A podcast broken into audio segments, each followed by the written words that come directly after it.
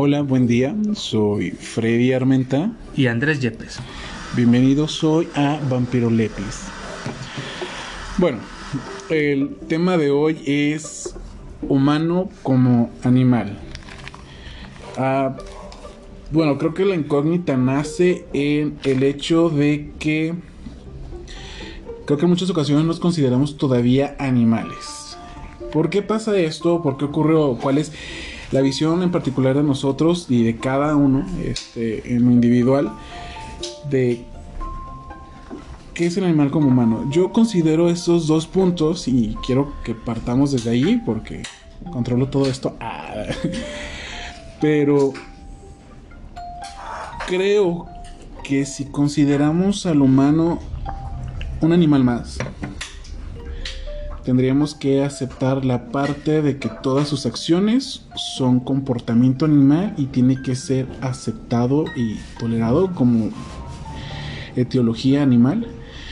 En cambio, si lo consideramos un organismo superior al animal, ahora sí cae en nosotros la responsabilidad de que nuestras acciones tienen que ser reguladas. Bueno, eso es lo que yo veo. La verdad es que es un tema complicado por todas las cuestiones sociales que hay alrededor del, mundo. Mm, supongo que el ser humano le gusta estar o no ser considerado igual que un animal, ya que esto significaría un trato ético inadecuado hacia ciertos animales. ¿no? no habría, la agricultura sería completamente diferente como la conocemos hoy. Entonces yo lo veo como actualmente como una necesidad de negarnos a aceptar que somos parte del medio y que nuestras acciones, si bien nosotros las consideramos propias de una de una humanidad, en realidad son parte de un pues de la del medio, cualquier especie podría hacerlos. Ok. ¿E-, ¿En qué punto crees que podemos habernos alejado de este camino en que somos considerados animales? Porque okay, sí conocemos a otros animales que explotan. Explotan a otros animales o toman de ellos lo, que necesitan, lo que quieren, lo que les sirve. Uh, entonces nosotros no. No tanto o no sé si se entiende o exageramos este punto. Simplemente, no sé, ¿hay animales que tienen mascotas? Es, el problema es que es una mascota.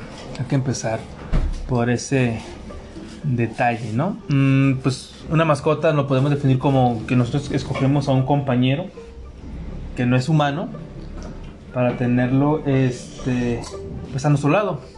Pero en muchas ocasiones este compañero no es más que un un esclavo de nuestras propias emociones.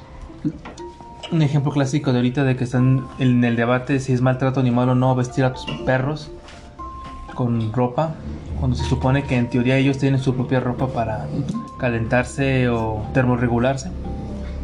Bueno, son estas cuestiones de que se menciona por qué este, el humano es el único que puede tener mascotas y se ha demostrado, eh, bueno, o sea, hay este, pruebas en ciertos grupos de mandriles en ciertas regiones de África que los mandriles les roban las, los cachorros a perras callejeras para que estos perros al crecer junto a los a ellos junto a los mandriles los ven como sus iguales y los protejan de otros animales que son hienas o leones ¿no? Este, se ve como un acto cruel porque el mandril le roba las crías a la, a la, madre y por la probabilidad de que sobrevivan pues es menor y muchos de, esos, de esas crías fallecen. Pero nosotros en algún momento lo debemos de haber hecho. Bueno, no, creo que sea diferente de lo que hacemos, solo es, creo que eso. ¿Cómo consideramos la capacidad de que estos mandiles puedan cuidar a sus cachorros? Porque básicamente lo recomendable, lo que generalmente la mayoría hace es me llevo al cachorro para que se acostumbre a mí. Sí, y sea menos problemático este la convivencia. En promedio, ¿cuánto es? ¿Dos meses? Pues suele ser, la verdad lo, lo ignoro.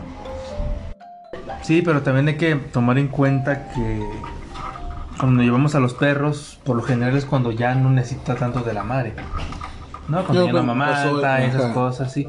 Pero pues sigue siendo un acto que creo, a lo mejor estoy eh, mintiendo, consideran algunos que puede llegar a ser traumático tanto para la madre como para las crías, porque es un cambio brusco en un comportamiento que no un animal no reco- reconoce como normal.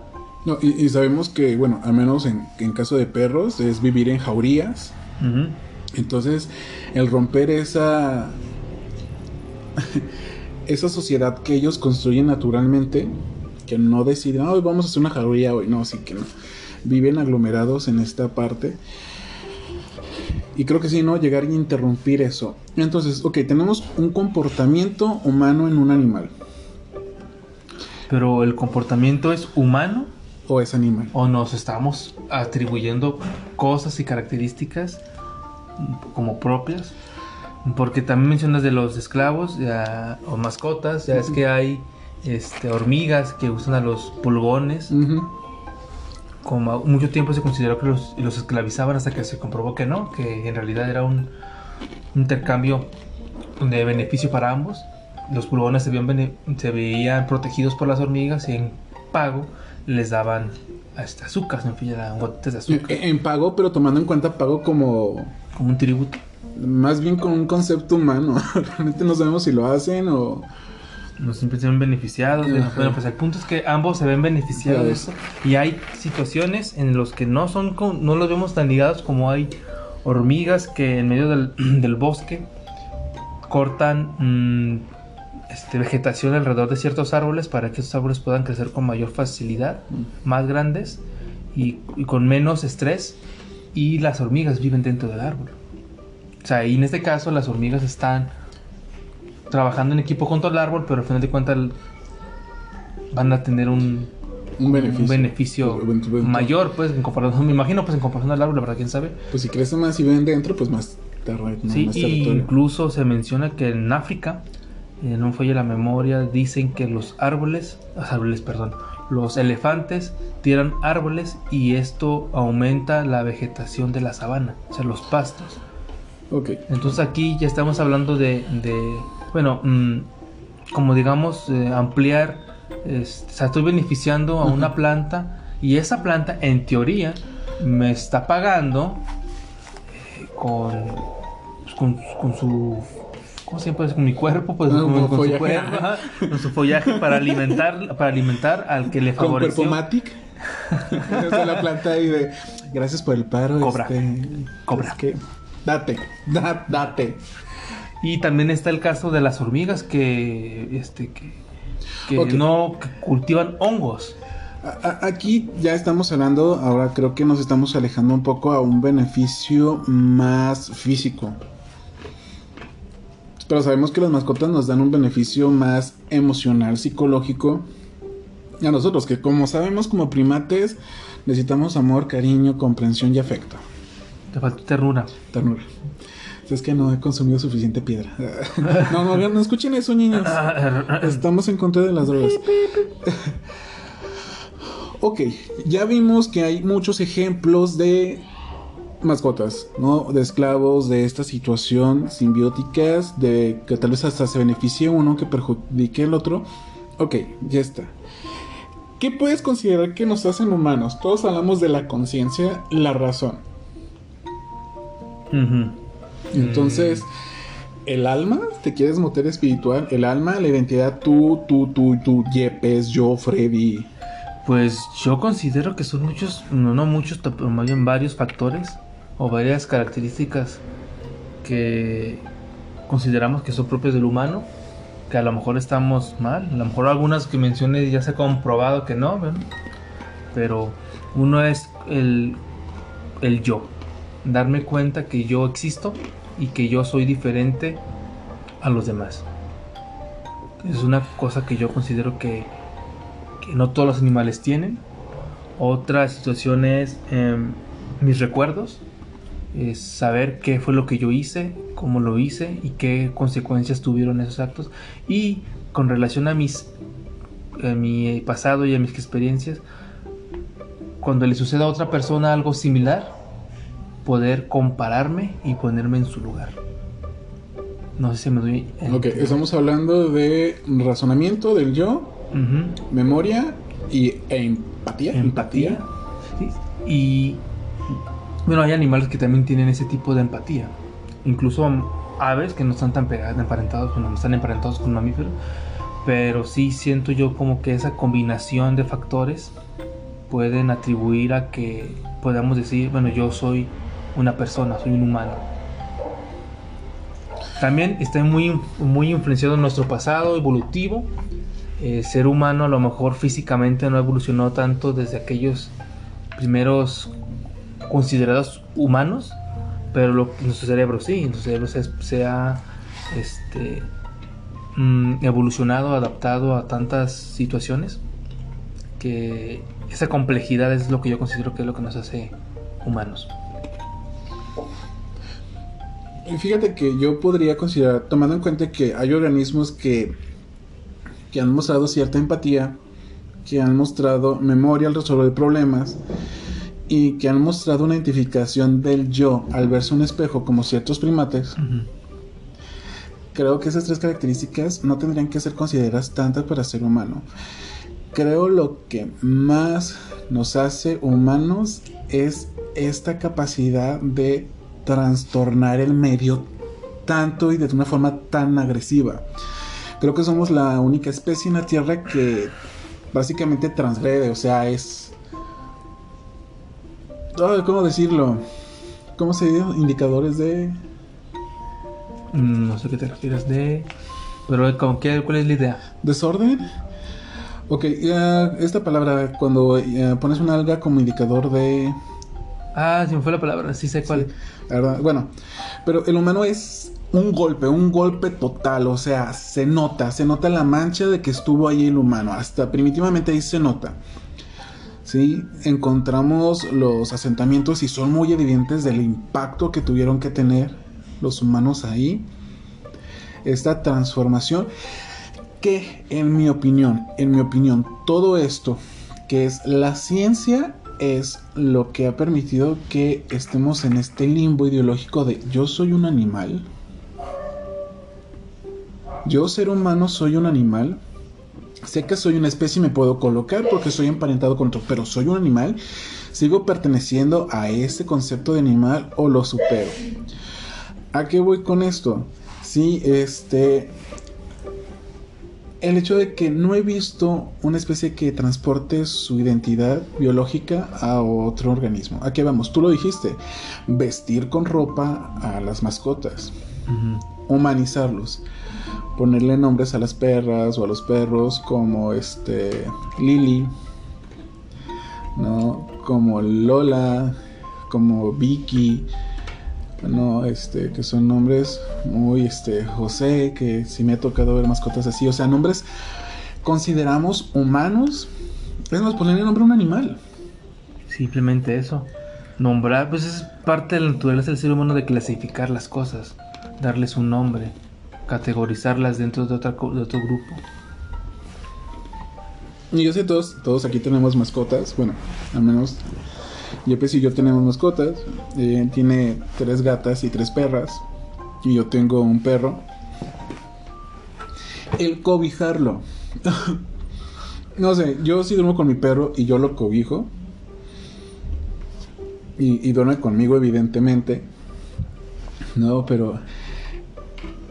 Es ya ahí ¿Qué, ¿Qué, qué, pasa? Yo le estoy dando una entidad biológica, yo lo estoy aceptando como mi igual, como otro animal o como un humano pues eso yo creo que ya depende mucho del... Bueno, es que sí, a lo mejor probablemente podemos considerar a nuestras mascotas como nuestros iguales. Se ha documentado que perder o que un animal, una mascota fallezca puede llegar a causar más depresión que fallezca un, familiar.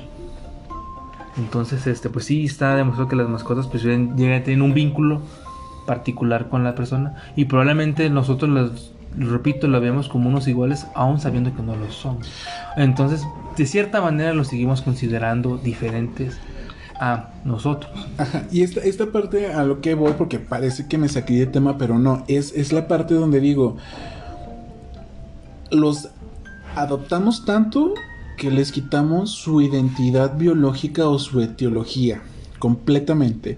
O sea, ya no es el mismo comportamiento que tiene eh, un lobo y un perro que sabemos que ambos son canis lupus, ya ni siquiera su comportamiento es igual. No olvidemos el fenotipo y las características.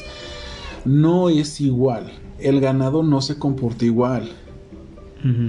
No, hasta hubo cambios. Este, pues el concepto de que los cerdos han perdido un poco más de, de pelo en ese transcurso. Pero pelo y ha ganado un, creo que un par de costillas más. Que es parientes salvajes, por decirlo de alguna manera. Y, es esta, la parte de que ahora que decimos, no, es que es malo que existan animales ferales.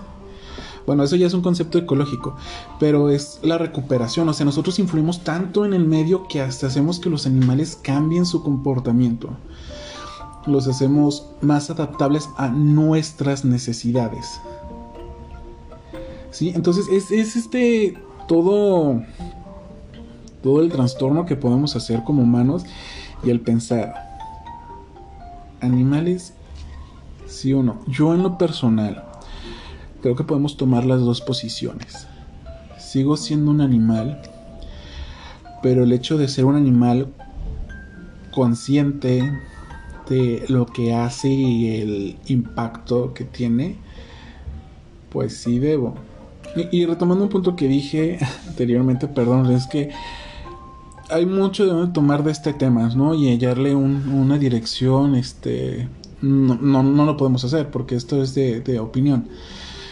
Pero yo he pensado esto, es que el humano transgrede tanto con su razón, con sus ambiciones, este, y con todo lo que tú mencionaste, lo que hemos mencionado, que se sale de ciertos caracteres biológicos de selección natural. ¿A qué voy? Simple y sencillamente, eh, esperanza de vida. Sí, pues ha aumentado la esperanza de vida en el, en el ser humano. A lo mejor no tanto en el sentido de que vivamos más o vivamos menos, sino que más gente vive lo que vive y lo que vivía el que vivía más. Okay. O sea, por ejemplo, si antes era muy raro que una persona llegara a 80 años, por ejemplo, Hoy en día es más normal o más común que más gente llegue a vivir 80 años. Y es más normal o más común que esa gente llegue, por decirlo desde el punto de vista sano, a los 80 años. De hecho, ya hay enfermedades que se, ha mencionado que van a llegar en, el en tu vida, van a llegar tarde o temprano, pero podemos alargar eh, su aparición o controlar la enfermedad hasta el punto en que nuestra propia naturaleza nos someta a este padecimiento. Y yo creo que eso es lo que a nosotros nos ha favorecido como especie en este medio, que es la, mm, no sé si sea la tecnología o la medicina. Ah. bueno, la medicina es tecnología. sí. La tecnología nos ha permitido poder llegar, bueno, obtener una vida más plena, más tranquila, sin tanto estrés, en comparación a, a lo mejor a nuestros antepasados de hace unos 30, 40 años. Mm, nosotros no, tenemos que cazar. No tenemos que. Este, Yo sería recolector. No tenemos que. Ah, no, tenemos que recolectar. Prácticamente vamos ya con gente que ya lo, hizo, Y lo hicieron desde una tecnología que no solamente dura menos tiempo cultivando, sino cultiva menos tiempo cosechando y distribuyéndolo. Y si bien esta distribución sigue siendo ineficiente, por algo sigue existiendo la hambruna pero para los que tenemos la ventaja o la suerte de tener esto cerca, pues nos ha aumentado tener una tranquilidad, mm, disminuye nuestro estrés y por lo tanto pues podemos llegar a vivir más tranquilos, muchísimo más tiempo. Tal vez con una mejor calidad, tal vez menos desgaste biológico, digo, está la comparación tal vez de las madres actuales. Mi madre solo tuvo tres hijos, pero su madre tuvo trece y, y así va aumentando el número y obviamente eso implica un desgaste ¿no? Yo, ahorita mi mamá alcanzó la edad de mi abuela cuando yo tenía 5 años. Y es completamente diferente el comportamiento. O sea, mi mamá todavía sale, disfruta, ¿no?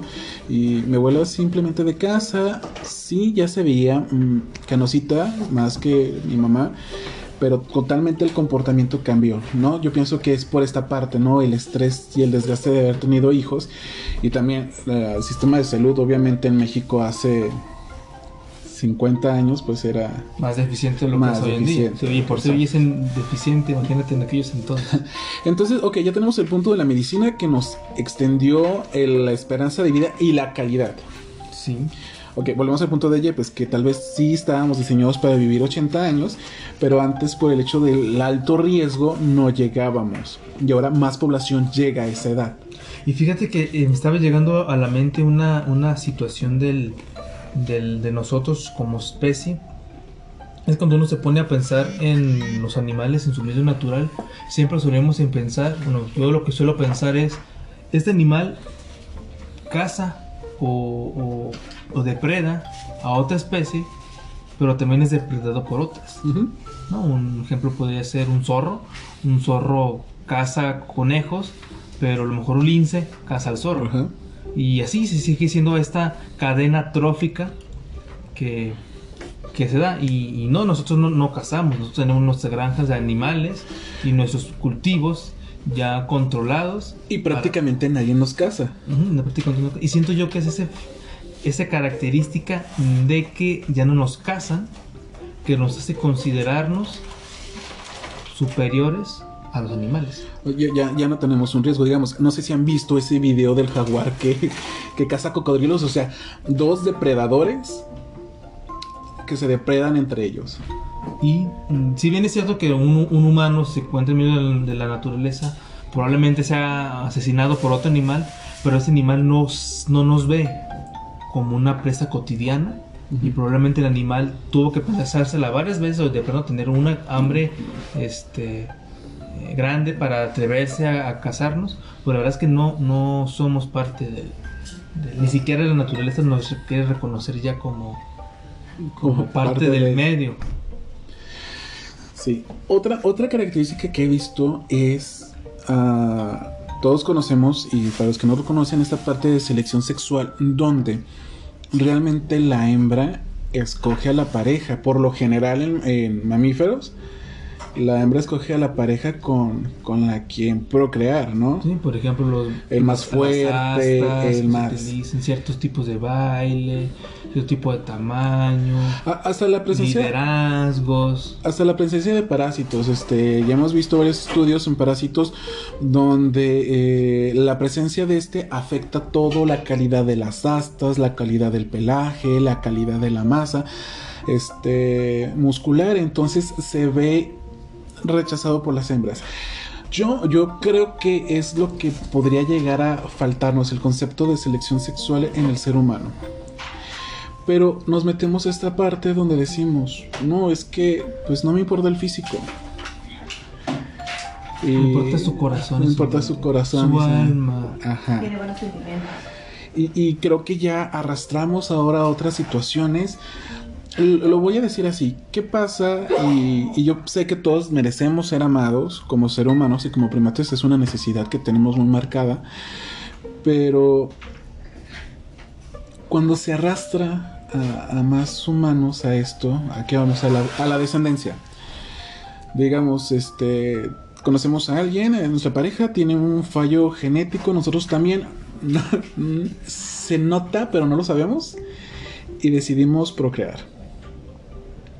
Y tenemos un hijo donde el fallo genético se acentúa, luego tenemos otro donde el fallo genético se acentúa, y luego tenemos otro donde el fallo genético se acentúa. Yo en lo personal eh, vi un caso que pasó esto, eh, unos padres prácticamente eh, tú los veías tal vez normales sin ninguna este, afectación genética. Tuvieron un hijo que nació con una afectación genética. Luego los hermanos de estos, digamos, la, la hermana de la esposa, el hermano del esposo, se casan y tienen un hijo con el mismo fallo genético. Pero la... Continuamos y tienen otro hijo y la otra pareja tiene otro hijo y la otra tiene un- la primera tiene otro hijo. Entonces ya tenemos cinco hijos con fallo genético, ¿no? Primos entre ellos.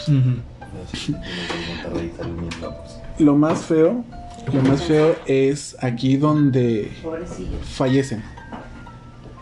Eh, todos los niños fallecen en cierto año por, por situaciones diferentes, pero todas ligadas a su fallo genético. Sí, pero hoy también estamos hablando de un factor que es selección natural. No, sí, la sí. naturaleza, a final de cuentas, determina nuestros genes. Si de plano nuestros errores o nuestros problemas genéticos son tan graves, ni siquiera tenemos el Sí, derecho pero a vivir. ya, ya no llegamos a este punto donde yo prefiero seleccionar una pareja que que vaya, me llene, que vaya, yo decida que diga sí, a huevo. A veces por estándares sociales o matrimonios convenidos suceden estos cambios o suceden estas uniones, estas reproducciones. Y estoy tomando al humano como un animal. Yo, la verdad, mi postura aquí es como un animal. Pero es eso, no tienen ya esa libertad de, elegir con quién. Pues yo creo que todavía está esa li- libertad, pero está la, la competencia bastante más este, complicada en esas cuestiones porque, por ejemplo, en el punto de escoger una, un- una pareja genéticamente bien, pues son genes que no, no se ven, a, a menos que esos genes se expresen. Y si no se expresan, es muy difícil que tú te des cuenta si esa persona puede tener cierta enfermedad o no, en especial si es una enfermedad que nos, mm, ¿cómo se llama? Ah, recesiva. Sí, pero nosotros podemos entender la parte de que no se noten, pero los animales, ellos no saben si se nota o no se nota. Ellos ya saben. Hay varios comentarios que dicen, oh no, es que si te agrada su olor natural, su sudor y hasta su saliva, son indicadores de que va bien. Genéticamente somos más compatibles. No sé si has escuchado eso. Digo, son ideas que yo traía mucho antes de, de la universidad, o los había escuchado. Y digo, para mí son viables, digo, ¿cómo lo vemos? Pues me agrada físicamente, me agradan sus humores, pues a darle caña. ¡Pum! El amor. El amor. Bueno, por un lado, porque quién sabe el otro sea rechazado, ¿verdad? Pues, pero por un lado, E- Es, es, es el amor. Es que ya ese ya metemos en otro tema, pero eh, el amor.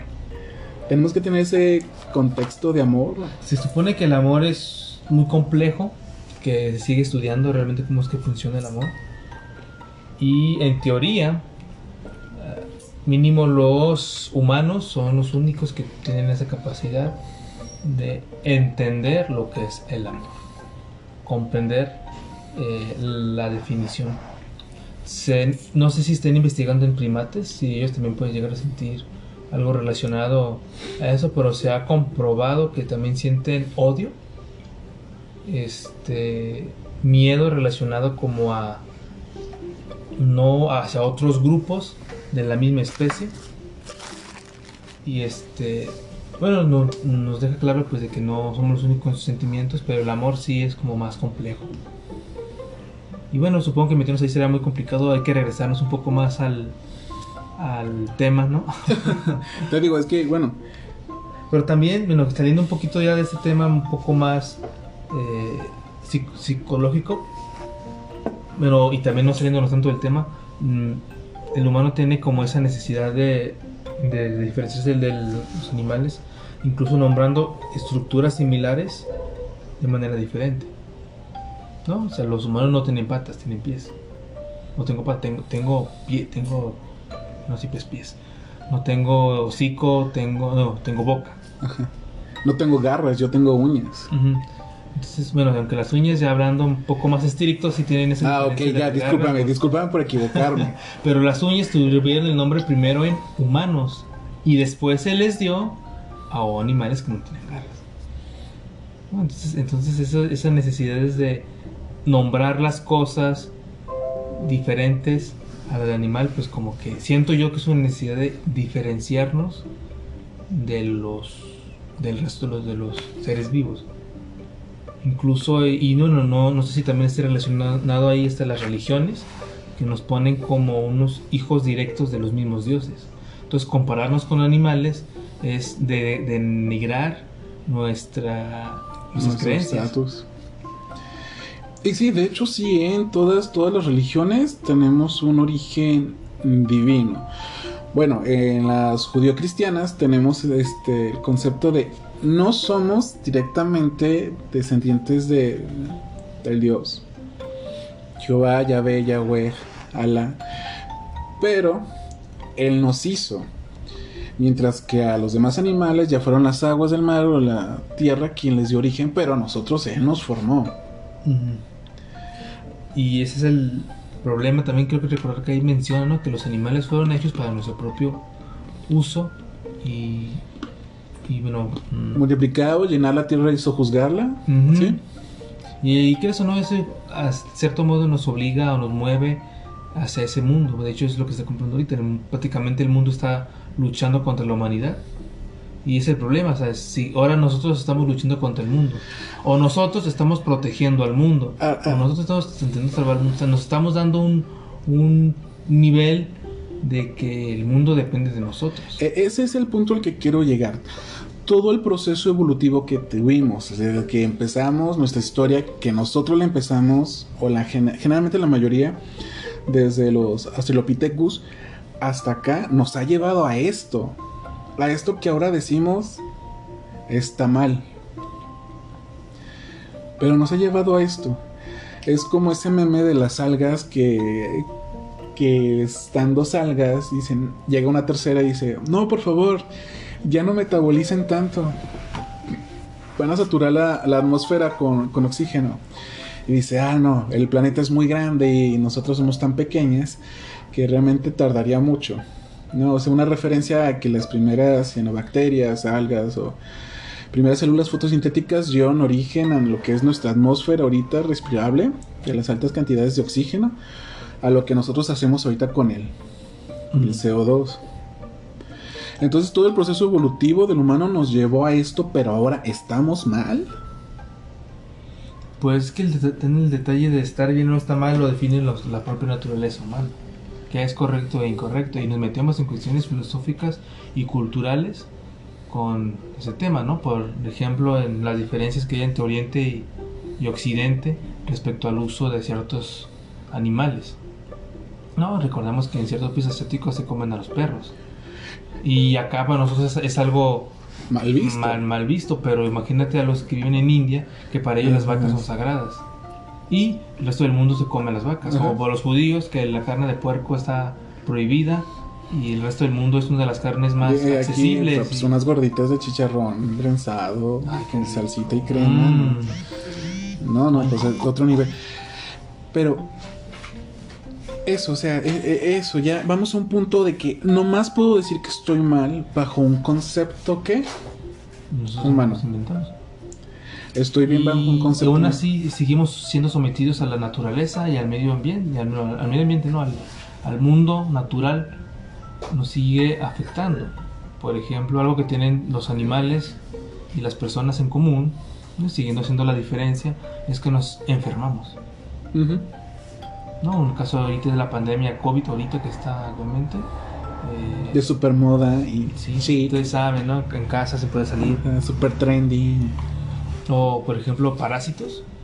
hermoso. el ser humano no, no es tan diferente, sigue, sigue, sigue enfermando, incluso es intermediario de otros parásitos, De- de, de- otros animales. De hecho, algo que, que nos puede mostrar un poco de la rama biológica que es la medicina, sobre todo la medicina veterinaria, es que todo proceso que nosotros consideramos médico es general. Aunque no sean la misma tipo de células, la misma cantidad de células, la respuesta llega a ser igual. O sea, nosotros ocupamos vitamina K para una hemorragia tanto como la necesita un perro o un gato. Y, y ahorita que mencionas el COVID, a mí me interesa o me encanta mucho escuchar personas que dicen, no, hay que salvar al planeta y hay que, hay que esforzarnos. Pero llega a este punto egoísta donde, bueno, que también dicen, el humano es un parásito, ¿no? Llega un virus que finalmente podría ayudar a controlar la población. Y son las mismas personas que te recomiendan que no salgas, que te cuides, que te protejas. Pues el miedo del... Ese es el miedo de, de ser yo el... El que se vaya del sistema. Es que como biólogos entendemos que hay, hay una enfermedad, está una especie y la variabilidad genética te puede salvar o no. Y realmente se van a ir los que no están adaptados para ese medio. Pero en nosotros no queremos. Así es, es el... Bueno, pues es complicado de explicar, no sé. Yo, yo, yo me he puesto a pensar porque yo, mientras estaba estudiando la licenciatura y había estos conceptos ya nuevos para mí, que eran selección natural, este, evolución y todo eso, cuando pienso en mi propio nacimiento digo, es que yo en el medio, sin tecnología, yo no tendría que vivir. Tal vez yo estoy de mano en el sistema, tomando en cuenta que tal vez el sistema quería sacar mi material genético. Yo no pude nacer. Sí, mi mamá no me pudo parir. Fui cesárea. Entonces, en naturaleza, transportándonos a cualquier animal en su medio, realmente yo hubiera muerto junto con mi madre. Y mi hermano tampoco hubiera nacido, el que es menor que yo. Entonces, ¿qué hubiera pasado? O sea, realmente ahí si no hubiera nacido Freddy, si hubiera no quedado- tenía su podcast. no tenía mi podcast, no sería este influencers. ah. Gracias a las 15 personas que nos escuchan. ¿No? Entonces, desde ahí, desde ahí decimos hay que cuidar al planeta, pero no nos sometemos a, a su presión ecológica, no nos metemos. Pero que también eso es parte de la naturaleza, de la, del medio natural, de vivir lo mayor tiempo posible para seguir pasando nuestra genética a la siguiente generación. No, no quiero tener hijos. Y así sucesivamente. Sí, pero esa decisión. y fíjate, ahí estamos entrando a un tema ma- bastante más, más complicado. El ser humano tiene esa mentalidad, esa habilidad mental De decir, de no tomar la decisión de no quiero. Sí, De, de- incluso la tecnología nos permite, eh, junto con la medicina, hacer operaciones para impedirlo. Cosa que el medio natural no tienen esa opción. no, no, es, una, es un... y, y el medio natural está influenciado muchísimo en sus hormonas. El ser humano, si bien sí, está, sí es hormonal, no está al mismo nivel de la naturaleza. Lo suprime, lo cambia, o en ese caso que dices con la cirugía u otros medios, lo inhibe. Sí, y cuando nosotros no hemos visto en la, en la calle a la pobre perra que no tiene ni para comer, que tiene frío en la noche, hormonalmente buscando una pareja. Ujú. Y no sabe el animal a lo que se va a enfrentar y probablemente el animal vaya a morir. O, vaya- toda o su su- o sus crías vayan a morir. Por esta presión hormonal que, bueno, pues el ser humano ya no tiene tan fuerte. Aunque no te, aunque te diré, todavía ves, Todavía, cada cosa que... No, pues. Vamos. Pues es que esto es.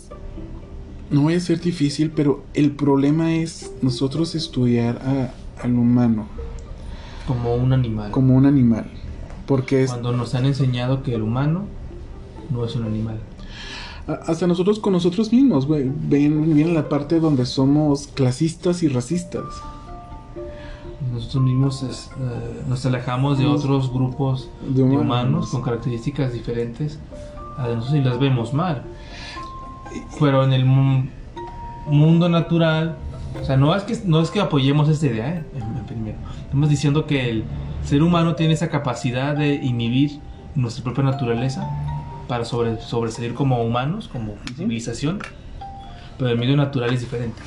Y en el medio natural sí se excluyen grupos simplemente por ser grupos, o sea, ni siquiera por ser diferentes en color de piel o de pelo, o de esas características, simplemente porque eres de otro grupo, te excluyo. Y el ser humano refleja eso. Es muy común en chimpancés y en gorilas que se excluyen por grupos. Y nosotros, y eso está en nuestra naturaleza, por desgracia, eso es parte del ser humano excluirnos y es la razón de guerras Fíjate y que de eventos sociales actuales. Fíjate, dices, o sea, es nuestro modo natural, ¿no? Están con nuestros parientes cercanos, sí. Este, mencionaste gorilas. Pero estamos ahorita en este punto luchando contra esa parte de la discriminación.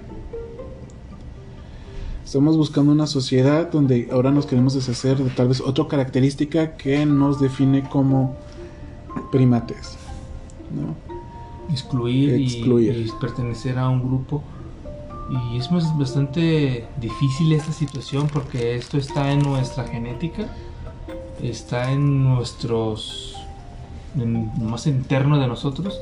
Y eso explica, por ejemplo, por qué cuando hay gente que apoya cierto partido de, equipo de fútbol.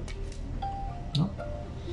Y probablemente yo le voy a X partido de fútbol y le voy a otro equipo de béisbol, le voy a otro equipo de básquetbol. Y me gusta mi ciudad, y pero no me gusta la ciudad que está al lado de la mía, ¿no? Como en el caso aquí de la zona metropolitana de Jalisco, que se hacen carrilla o se hacen bromas de con si eres de cierto municipio metropolitano, ¿no? Que, que si vas con tus amigos de Zapopan, luego te dicen que eres un pobretón porque vives en Tonalá. Ajá. O que dicen que en Tonalá no, no es puro, hay, hay- hay puro barro, o que Ajá. cosas así por el, por el estilo. Pero nos ofendemos cuando insultan, por ejemplo, a Jalisco. Ahí nos unimos. y nos unimos a pesar de que tenemos esas diferencias. Y nos y ahora como nivel Jalisco nos peleamos con el, a lo mejor con, con el estado de Nayarit con el estado de Colima pero se ofenden al país México todos los mexicanos nos unimos Y luego si ofenden a toda la región del Pacífico, Y- todos y nos vamos a o sea, nosotros seguimos teniendo ese, ese capacidad de podernos unir en, contra con otros humanos incluso, y diferentes pero al mismo tiempo tener esas diferencias entre nosotros cosa que a lo mejor los animales carecen de esa capacidad Ese comentario yo lo había escuchado con eh, inmigrantes, pero que se notaba que los inmigrantes hacían sus propias secciones, ¿no? O sea, se juntaban los latinos con latinos. Luego entre latinos adentro, aunque todos se juntaran y podrían convivir, estaban juntos por países. Y luego se aglomeraban más por estados. Y ya, pues vivieron en el mismo municipio o en la misma zona metropolitana y aún más, ¿no? Entonces es, es, es a todo esto, a toda esta plática que, que se va por una enramada, porque realmente así es toda la ciencia, es una enramada. Ya les hemos comentado, este, no podemos ir en una sola dirección tan focalmente, porque todo tiene que ver con todo. sí y también cabe bueno volviendo al tema si somos animales o no este, yo digo que sí somos animales pero somos por no decir que el único animal que tiene esa capacidad de inhibir ser animal o esas características que nosotros consideramos animales, Animales. ¿no? por ejemplo se está luchando contra el racismo es algo que yo considero que está si bien no en nuestros genes si es algo a lo mejor en nuestro propio pensamiento se encuentra. El excluir a lo mejor la sociedad no lo ha enseñado así pero nosotros tenemos la esa capacidad de poder este pues no luchar porque simplemente no no, no es hacerlo un, tema de debate pero pues cambiarlo. A lo mejor nosotros y es el problema también con el ser humano que el ser humano tiene esa necesidad de hacer los cambios drásticos. Así de rápido y esto es algo que es tardado Sí. es tardado porque la humanidad tampoco cambia de pensamiento de un momento para otro. Es muy difícil que cambie, puede cambiar una, una o dos ideas, pero que cambie todo un pensamiento, una manera en la que ha vivido toda su, toda su vida, es muy difícil. Y esto va a tardar y probablemente a nosotros, no nos toque ver ese país o ese mundo unido en el que el color de piel no Creo que simplemente, bueno, con un tema controversial que es este la homosexualidad. ¿Cuánta evidencia arqueológica no hay de que hubo presencia de actividades homosexuales? Y apenas se está normalizando, o sea, actividades de hace miles de años y apenas estamos normalizándola y no en todo el mundo y no está tan normalizada. Yo, yo en mi conclusión podría decir, ah, te apoyo, somos animales, pero al ser este conscientes de nuestros actos tendríamos que llegar al equilibrio ecológico. Creo que tendríamos que buscar más que nada el equilibrio ecológico de decir tanto soporta el medio ambiente a tantos humanos y seres humanos, no intentar crecer exponencialmente. O sea, ya somos conscientes de nosotros, de si queremos tener descendencia o no, de cuánto gastamos en energía y decir, soy consciente y nomás necesito esto. Sí, y pues empezar a trabajar ahora sí que en buscar soluciones para llegar a un equilibrio ecológico. Porque pues somos cómodos, la verdad. El humano generó tecnología, generó conocimiento, generó tecnología para felicitar su vida, facilitarla. Entonces yo pienso que llegar a un equilibrio sería lo correcto. Sí, eso. Y s- prácticamente hay que enfocarnos en una cosa, solamente hay un planeta y es este. Y- Bueno. Bueno, bueno, pues, bueno, hay muchos planetas. Demonios. A ver, regrésale. No, hay muchos planetas, pero a donde se, a donde se vamos, a- vamos a- sabemos, es el único en el que estamos nosotros. Ah, por el momento, en un futuro, quién sabe, llegamos a conquistar No, y- otros y mundos. diga- ahorita Y- no tenemos la tecnología para decir, güey, en 15 días todos nos vamos Nos vamos a Marte. a una luna de Júpiter o nos vamos a Marte o... Y así va a estar este ese tiempo. Y si bien es, es cómodo vivir en, en constantes modificaciones en su comodidad, porque cada vez vivimos más cómodos, si tenemos esa, esa suerte de económica de poder facilitarnos día a día la, la tecnología. Un, un ejemplo es, en su celular actualmente tiene tantas cosas que cuando yo de niño eran aparatos completamente separados, completamente diferentes y de diferentes precios, hoy lo tenemos en la palma de la mano. Y controlarnos, controlar nuestro crecimiento y, y aprovechar la tecnología para evitar destruir Sí. la naturaleza. O aprovechar esa tecnología a la- al- como agradecimiento, si lo queremos ver desde un punto de vista religioso o filosófico, hacia el, hacia el mundo. No sé qué, qué opines. Sí.